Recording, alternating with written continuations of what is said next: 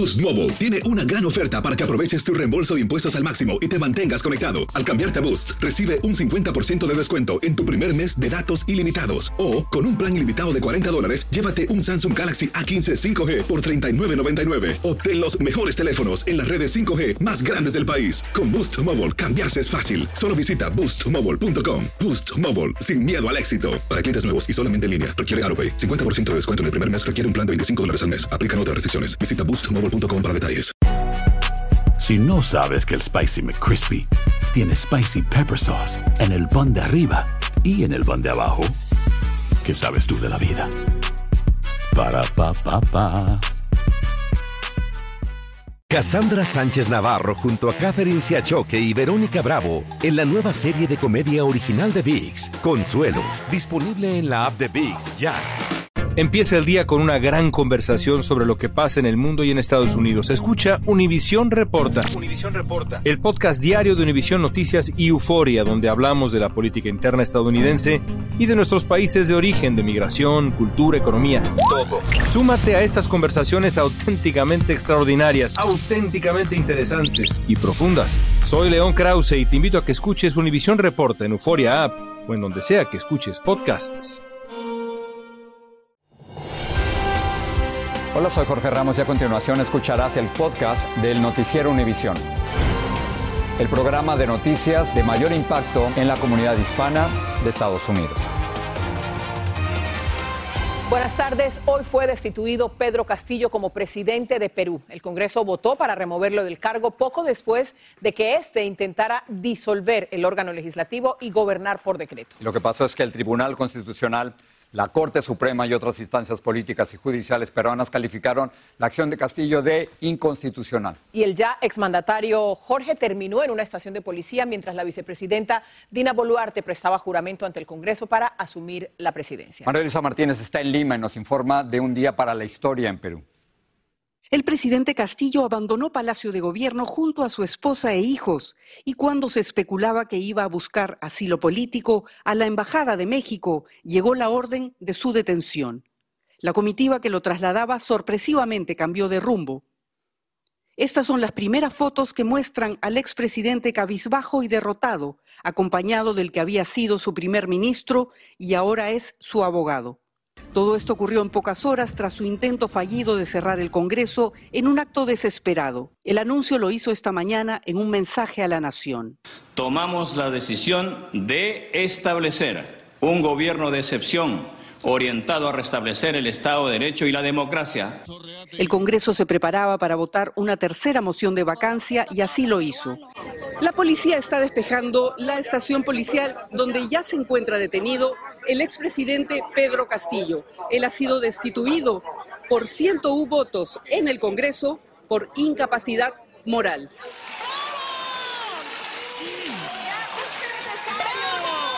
Este maestro sindicalista de izquierda ha durado apenas un año y medio en el gobierno y desde la prisión tendrá que responder a las serias acusaciones de corrupción de su entorno más cercano e incluso de su familia.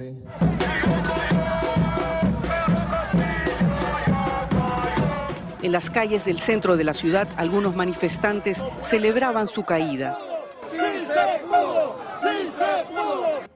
Reemplazará a Castillo la también izquierdista vicepresidenta Dina Boluarte, primera mujer que llega a la presidencia.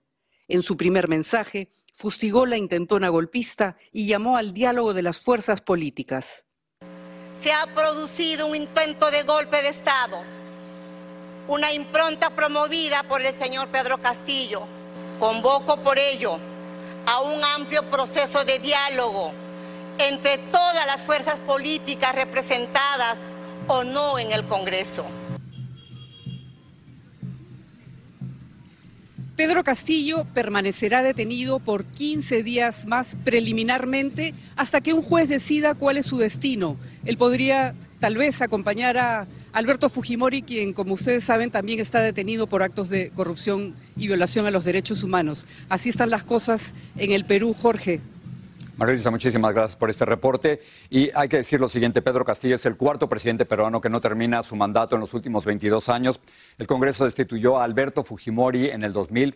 Pedro Pablo Kuczynski renunció a la presidencia en el 2018 envuelto en un escándalo de corrupción y su sucesor, Martín Vizcarra, fue destituido en noviembre del 2022 por incapacidad moral y por sobornos. Ilia lo que está ocurriendo en Perú. Vamos ahora con información de los Estados Unidos. Ya quedó definido el balance de poder en el Senado. Los demócratas reforzaron su dominio de la Cámara Alta del Congreso con el triunfo del titular Rafael Warnock sobre el republicano Herschel Walker. Los demócratas tendrán 51 escaños, los republicanos 49. Pedro Rojas tiene más desde Washington. El líder demócrata del Senado, Chuck Schumer, celebró hoy el triunfo en segunda vuelta electoral del reverendo Rafael Warnock en Georgia, quien le ganó al republicano Herschel Walker una silla para el Senado Nacional que ahora da 51 votos a favor del partido del presidente Biden. La vocera de la Casa Blanca también resaltó el triunfo. Nos da más espacio para trabajar y más habilidades para lograr las metas que queremos para los estadounidenses, resaltó. Después de una campaña muy reñida, ahora me tendrán por seis años más, dijo Warnock a sus seguidores. El triunfo da a los demócratas el poder para presidir todos los comités del Senado, aprobar nominaciones a jueces federales, agilizar proyectos de ley y además... Le da un poquito de espacio a Schumer acaso que un senador demócrata fallece o renuncia durante los próximos dos años. Republicanos culpan y defienden a Trump por la pérdida porque él estuvo involucrado en la designación de Walker en Georgia. Fue él un factor, no creo que quede duda de eso, exclamó el senador John Toon. Si la respuesta a todo es el problema de Trump, entonces estamos ignorando el impacto del voto que es más complicado, expresó el senador Lindsey Graham. Analistas dicen que el triunfo de Warnock obliga ahora a los republicanos a tener mucho más cuidado a la hora de seleccionar candidatos para contiendas políticas ellos no tienen mayoría en el, Senado por culpa de Trump y ellos cada vez más saben que si él presenta como el candidato republicano en 2024, lo más probable es que van a perder. Warnock se convierte en el primer senador afroamericano electo para un periodo de seis años en la historia de Georgia. En Washington, Pedro Rojas, Univisión. Abogados de Donald Trump encontraron por lo menos dos documentos clasificados durante una reciente búsqueda en un almacén de West Palm Beach, en la Florida. Los abogados se los entregaron al FBI. El Departamento de Justicia había advertido que Trump seguía en posesión de documentos secretos. Republicanos de Carolina del Norte le pidieron a la Corte Suprema que les dé control casi total a las legislaturas estatales sobre las reglas para celebrar elecciones a la presidencia y el Congreso. Pero tanto los jueces liberales como los conservadores se mostraron escépticos ante esta solicitud. Tres conservadores, John Roberts, Brett Kavanaugh y Amy Coney Barrett, se mostraron abiertos a la idea de limitar el control que tienen las Cortes sobre las reglas electorales. El diario Washington Examiner asegura que 14 empleados de la Agencia de Aduanas y Protección Fronteriza se han suicidado durante el último año. Ocho de ellos eran agentes de la patrulla fronteriza. El representante republicano Tony González de Texas dice que las Fuerzas Armadas tuvieron un problema similar durante la guerra en contra del terrorismo. González es veterano de Afganistán y de Irak. Un agente de la patrulla fronteriza murió en un accidente con un vehículo todoterreno cuando patrullaba la frontera en el sur de Texas. Ocurrió esta madrugada cerca de Mission cuando el agente perseguía a personas que habían cruzado la frontera de manera irregular. Otros agentes lo encontraron inconsciente, trataron de reanimarlo y llamaron a una ambulancia que lo trasladó a un hospital donde falleció. El gobierno del presidente Biden anunció que va a apelar la decisión de un juez federal que anuló el título 42. Este título permite la rápida deportación de migrantes debido a la pandemia. La medida se adoptó durante el gobierno de Donald Trump, pero expiraría en dos semanas. Y por eso activistas y autoridades se preparan para una avalancha migratoria, como reporta Marlene Guzmán. Hay gran expectativa e incertidumbre por el inminente fin del polémico título 42 el cual permite expulsar rápidamente a migrantes debido a la pandemia. Entre la limitada información que ha dado a conocer el gobierno federal es que a partir del 21 de diciembre solo aplicarán el título 8, que aunque salvaría a los migrantes de un rechazo inmediato, también tendría sus desafíos y consecuencias. El gobierno no tiene el día de hoy la capacidad para poder administrar, para poder evaluar y para poder determinar qué casos de asilo pueden ser tomados o no y qué hacer con las personas cuando se están presentando en la frontera. Además del posible colapso de las ya de por sí saturadas cortes de inmigración, pues el Departamento de Seguridad Nacional estima que los encuentros se duplicarían de 9 mil a 18 mil por día. Personas que están aquí en el albergue que pasan más de tres meses. Y sí, nosotros tenemos la esperanza de, de cruzar a Estados Unidos. Pero lo que muchos desconocen es que ser procesados bajo el título 8 y no superar la entrevista de miedo creíble podría perjudicarlos aún más. Sería deportación de frontera. Si una persona entra múltiples ocasiones, podría llevar cargos criminales federales que también le podrían llevar hasta cinco años de cárcel. Según este experto legal, otra extensión que mantenga vigente el título 42 ya no sería posible. Lo único que podría revivir esta norma sanitaria en un futuro son esas batallas legales aún pendientes en los tribunales. Con el título 42 llegando a su fin en dos semanas, se prevé un panorama potencialmente fuera de control en la frontera sur del país que impactaría de forma directa a los albergues de organizaciones no gubernamentales. Puede crear dificultades mayores. Entonces, si colaboran, si participan en un proceso legal un ordenado, es para mejor ganancia de todos. Mientras tanto, el gobernador de Texas reafirma su compromiso de proteger la frontera de lo que él llama una invasión. Y esta semana confirmó el despliegue de varios vehículos militares blindados en puntos estratégicos de la frontera entre Texas y México. En McAllen, Texas, Marlene Guzmán, Univision. Una tienda Walmart fue escenario de un tiroteo en Marietta, Georgia. Reportes indican que al menos una persona resultó herida y que fue al hospital por sus medios. Los compradores se vieron obligados a evacuar el supermercado. Fantasmas, portales, crímenes extraordinarios, desapariciones, hechos sobrenaturales son parte de los eventos que nos rodean y que no tienen explicación. Pero ya es tiempo de correr el oscuro manto que los envuelve para hallar las respuestas de los misterios más oscuros del mundo. ¿Están listos? Enigma sin resolver es un podcast de euforia. Escúchalo en el app de Euforia o donde sea que escuches podcasts. Si no sabes que el Spicy McCrispy tiene Spicy Pepper Sauce en el pan de arriba y en el pan de abajo, ¿qué sabes tú de la vida? Para, pa, pa, pa. Cassandra Sánchez Navarro junto a Catherine Siachoque y Verónica Bravo en la nueva serie de comedia original de VIX, Consuelo, disponible en la app de VIX ya. Estás escuchando el podcast del Noticiero Univisión. Y en Los Ángeles hay razones para preocuparse por los delitos de odio. Han ido aumentando considerablemente durante dos décadas y la gran mayoría fueron actos de violencia motivados principalmente por el racismo. Jaime García nos explica. Los crímenes de odio en el condado de Los Ángeles registrados en 2021 fueron el número más alto en 19 años.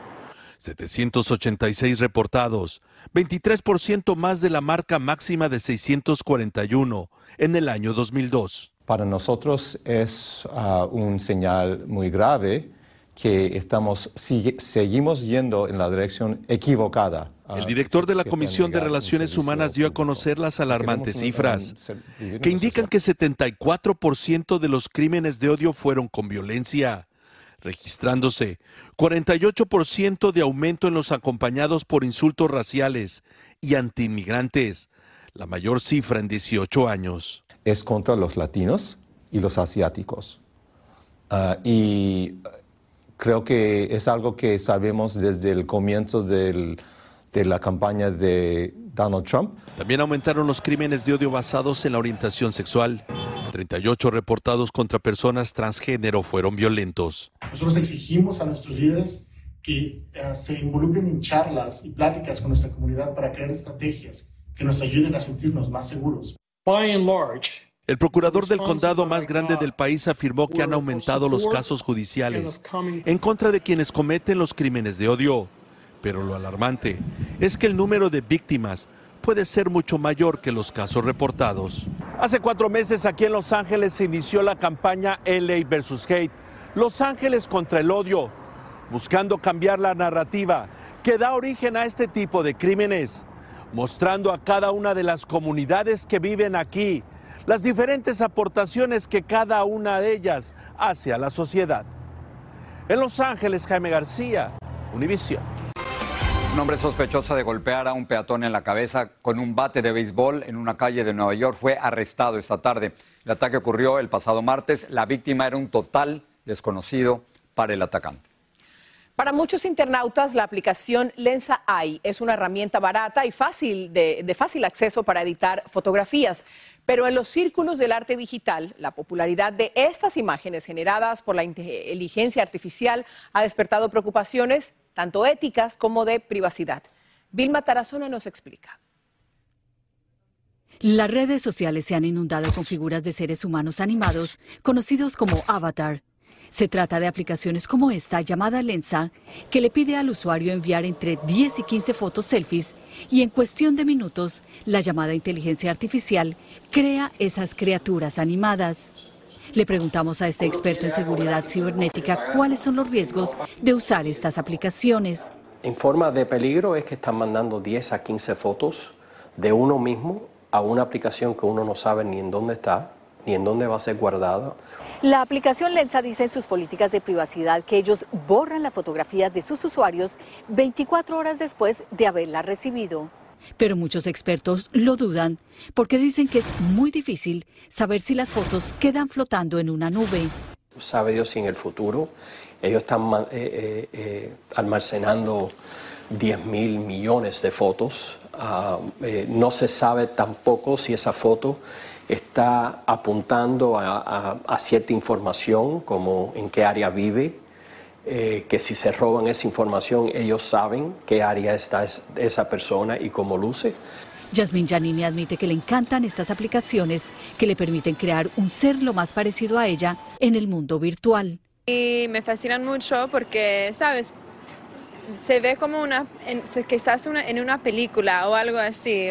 Está consciente de los riesgos. Creo que cuando mandas tus fotos también sí pueden hacer algo con, con tu información, con tu identidad y todo, pero nunca sé, uno nunca sabe. Los expertos recomiendan ser cautelosos antes de enviar sus fotografías a cualquier aplicación porque puede ser un salto al vacío. En Miami, Florida, Vilma Tarazona, Univisión. Ahora nos vamos a ir a México. En lo que va del año, los mexicanos recibieron la cifra récord de más de 48 mil millones de dólares en remesas, dinero que se envía de aquí para allá. Y para reconocer el apoyo de los inmigrantes a México, el gobierno del presidente Andrés Manuel López Obrador reactivó la posibilidad de que los trabajadores mexicanos en el extranjero se inscriban en México en el Instituto Mexicano del Seguro Social, más conocido allá como el IMSS.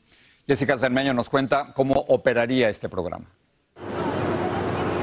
Hermano de Vanessa, Diego, vive en Oregon desde hace una década y cada mes le envía dinero a su familia a Mérida, Yucatán, en México. Pero a veces ni esa ayuda es suficiente. Pues les es muy costoso, o sea, no les alcanza, no ganan mucho como para estar pagando este los doctores. Ellos y todos los mexicanos en el exterior que quieran inscribir a su familia en el Instituto Mexicano del Seguro Social, el IMSS, ya podrán hacer el trámite en cualquier consulado en el extranjero. A cambio de una cuota mensual, padres, parejas e hijos podrán recibir atención médica en las clínicas y consultorios del instituto en México. Que puedas tener acceso a los servicios médicos, hospitalarios, farmacéuticos y atención obstétrica de toda tu familia, que no es poca cosa. La Cancillería Mexicana y el IMSS firmaron un convenio para que los paisanos que aporten también puedan tramitar una pensión por invalidez y hasta un fondo de retiro. Los servicios de guardería y el apoyo para gastos funerarios en el exterior por unos 300 dólares también están incluidos. De hecho, hay 11 millones que ni siquiera tienen reconocido sus derechos. Eso es increíble. Cada vez que hablamos de esto lo insistimos. El IMSS cuenta hoy con 21 millones 600 mil afiliados, una cifra récord. Los interesados podrán inscribirse en cualquier consulado de Estados Unidos y Canadá a partir del 5 de enero de 2023 mediante una cita. Y aunque antes ya era posible afiliarse en Estados Unidos, esta es la primera vez que el trámite podrá realizarse en cualquier oficina consular. Una ayuda que podría beneficiar a los que reciben remesas como Miguel Araujo en Guanajuato. Pues ya ves que en el tiempo que tú un amoladón, pues se van con el fin de ayudar a, de ayudar a ellos y, y ayudar a uno. Es decir, como jalar la cobija para las personas que están en Estados Unidos. Reconocerlas que son parte de nuestra nación. En el fondo es eso. En México, Jessica Cermeño, Univisión. En Alemania, miles de policías realizaron redadas en las que arrestaron a por lo menos 25 sospechosos de ser extremistas de ultraderecha que pretendían derrocar el gobierno. Los agentes hicieron cateos en 130 lugares en 11 de los 16 estados del país con el objetivo de desmantelar el llamado Movimiento Ciudadanos del Reich. Algunos miembros de ese grupo rechazan la constitución alemana de la posguerra y hacen un llamado a derrocar el gobierno. El presidente ruso Vladimir Putin afirmó que la amenaza de una guerra nuclear va en aumento. Putin agregó que la estrategia nuclear de Rusia se basa en la idea de un ataque de represalia. El gobernante chino Xi Jinping eh, llegó a Riad, la capital de Arabia Saudita, para una visita de varios días. El viaje se produce en el contexto de una serie de desacuerdos que Estados Unidos mantiene tanto con Beijing como con Riad, entre los que se incluyen quejas sobre la producción de petróleo y derechos humanos. Los trenes chocaron en una estación de Barcelona, causando por lo menos 155 heridos. Los bomberos se presentaron en la estación de Moncada para establecer una valla de seguridad y evacuar a los pasajeros. Ya lo sabemos, la población hispana es el grupo minoritario más grande de todo el país. Por eso, Jorge, no es de extrañar que el español sea, después del inglés, el idioma más hablado en los hogares estadounidenses. Pero ahora los datos oficiales del censo lo están reafirmando. Blanca Rosa Vilches nos lleva a las calles de Nueva York, en donde se vive en español. Entre una amplia gama de idiomas y nacionalidades, en ciudades como Nueva York, los sonidos y los avisos reflejan una torre de Babel. Caprat habla punjabi en casa, pero para vender verduras. Para trabajar, para contactar la gente, y ahí hay mucho problema. ¿Podrías vender si no hablaras español? No. Pero el español es el idioma más hablado en Estados Unidos después del inglés. Se habla 11 veces más que el chino, vietnamita o el árabe. En el 2011 lo hablaban 37 millones, ahora son más de 41 millones, según los datos oficiales del censo. Edgar llegó de Guatemala hace cinco años hablando solo el dialecto cachiquel.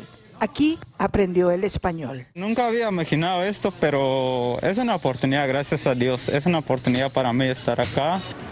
Más de la mitad de los hispanohablantes han nacido en Estados Unidos y como Teresa Fariño muestran más empeño en hablar español en casa. Los dos nacieron en Ecuador y el último nació aquí en Estados Unidos, pero eh, siempre yo he hablado español con ellos. Pero los avances también se muestran en hablar el inglés. El 60% de la comunidad hispana dice hablarlo bastante bien, 5% más que los datos del 2011 en inglés para integrarse, pero buscan muchos que las nuevas generaciones hablen también el español para no tener que aprenderlo después para trabajar. En Queens, Nueva York, Blanca Rosa Vilches, Univisión. Nuestro trabajo depende de todos ellos que hablan español. Así es, y que viva la ñ. Exactamente, muy bien. Así termina el episodio de hoy del podcast del Noticiero Univisión. Como siempre, gracias por escucharnos.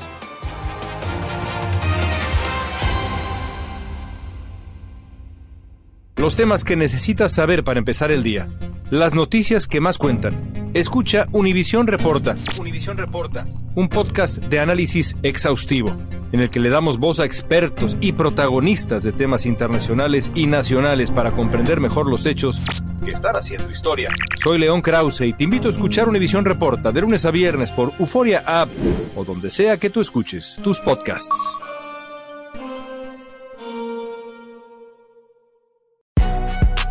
Si no sabes que el Spicy McCrispy tiene Spicy Pepper Sauce en el pan de arriba y en el pan de abajo, ¿qué sabes tú de la vida? Para, pa, pa, pa. Cassandra Sánchez Navarro junto a Catherine Siachoque y Verónica Bravo en la nueva serie de comedia original de VIX, Consuelo, disponible en la app de VIX ya.